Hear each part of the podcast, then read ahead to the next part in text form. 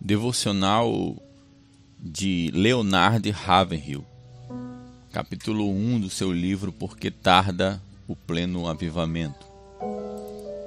Com tudo que possuis, adquire a unção. Na igreja moderna, a reunião de oração é uma espécie de Cinderela. Essa serva do Senhor é desprezada, desdenhada, porque não se adorna com as pérolas do intelectualismo nem se veste com as sedas da filosofia, nem se acha ataviada com o diadema da psicologia, mas se apresenta com a roupagem simples da sinceridade e da humildade. E por isso não tem receio de se ajoelhar. O mal da oração é que ela não se acha necessariamente associada a grandes façanhas mentais. Não quero dizer, porém, que se confunda com a preguiça mental. A oração, ela só exige um requisito: a espiritualidade. Ninguém precisa ser espiritual para pregar. Isso é, a preparação e pregação de um sermão perfeito, segundo as regras da homilética e com a exatidão exegética, não requer espiritualidade. Qualquer um que possua memória, vasto conhecimento, forte personalidade, vontade, autoconfiança e uma boa biblioteca, pode pregar em qualquer púlpito hoje em dia. E uma pregação dessas pode sensibilizar as pessoas, mas a oração ela move o coração de Deus. A pregação toca o que é temporal, já a oração o que é eterno. O púlpito pode ser uma vitrine para expormos nossos talentos e a nossa performance. Já o aposento da oração, pelo contrário, ele desestimula a vaidade pessoal. A grande tragédia de nossos dias é que existem muitos pregadores sem vida. No púlpito, entregando sermões sem vida, ouvintes sem vida. Que lástima! Tenho constatado um fato muito estranho que ocorre até mesmo em igrejas fundamentalistas: a pregação sem unção. Mas o que é unção? Não sei. Mas sei muito bem o que não é ter unção. Ou pelo menos sei quando não estou ungido. Uma pregação sem unção mata a alma do ouvinte, em vez de vivificá-la. Se o pregador não estiver ungido, a palavra não tem vida. Pregador com tudo que possui adquire a unção. Irmãos, nós poderíamos ter a metade da capacidade intelectual que possuímos se fossem duas vezes mais espirituais. A pregação é uma tarefa espiritual, um sermão gerado na mente só atinge a mente de quem ouve. Mas a, a, a pregação gerada no coração chega ao coração. Um pregador espiritual, sob o poder de Deus, produz mentalidade espiritual em seus ouvintes. A unção não é uma pombinha mansa esvoaçando a janela da alma do pregador. Não, não, não. Pelo contrário, temos que batalhar por ela e conquistá-la. Também não é algo que se aprenda. É bênção que se obtém pela oração.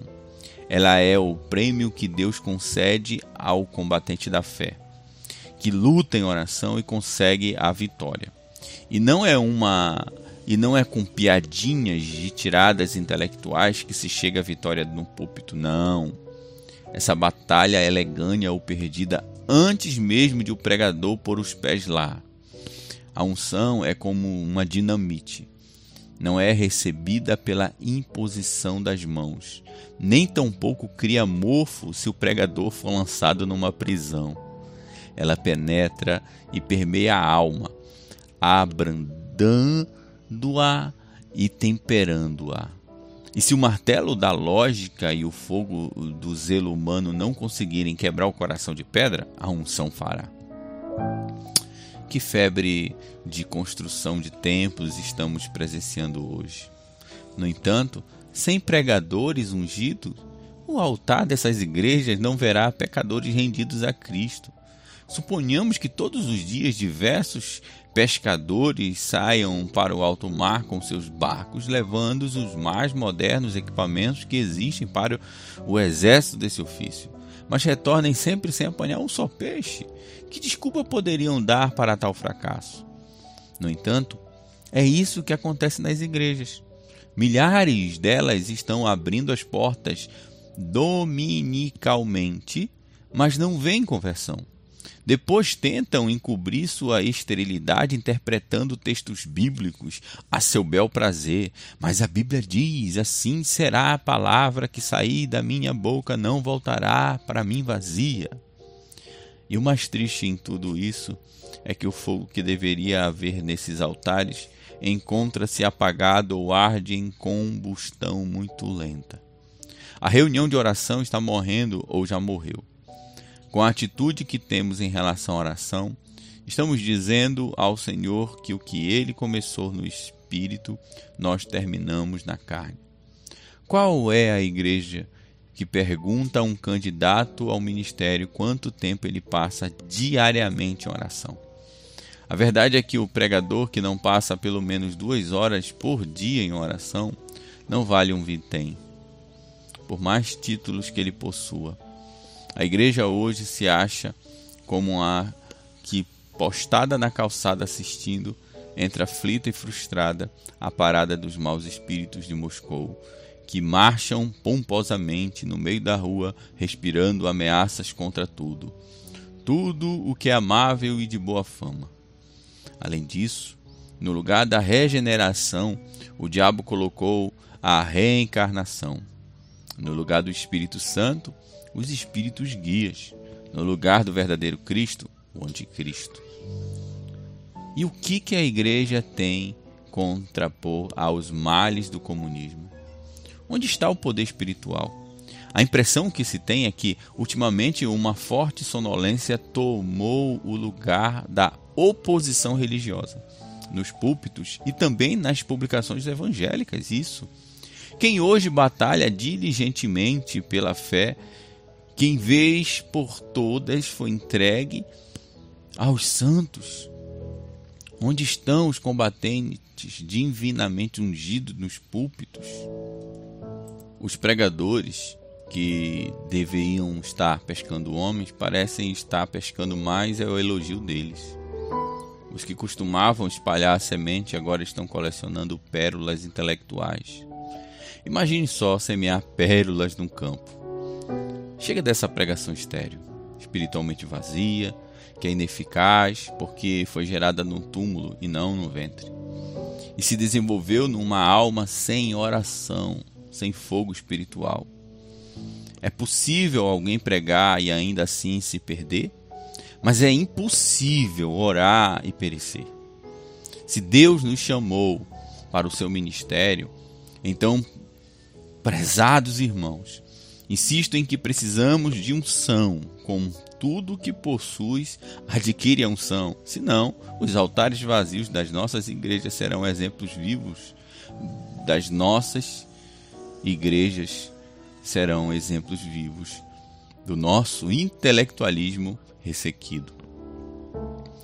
Nossas orações precisam ser apoiadas numa energia que nunca esmorece, numa persistência que não aceita não como resposta e numa coragem que nunca se rende. E. M. Bound. Vós, porém, amados, edificando-vos na vossa fé santíssima, orando no Espírito Santo. Judas 20. Ah, se pudéssemos sentir-nos mais preocupados com o estado de inanição em que se encontra hoje a causa de Cristo na terra, com os avanços do inimigo em Sião e com a devastação que o diabo tem efetuado nele, mas infelizmente um espírito de indiferença vem imobilizando muitos de nós. A. W. Pink. A oração era de seu interesse máximo.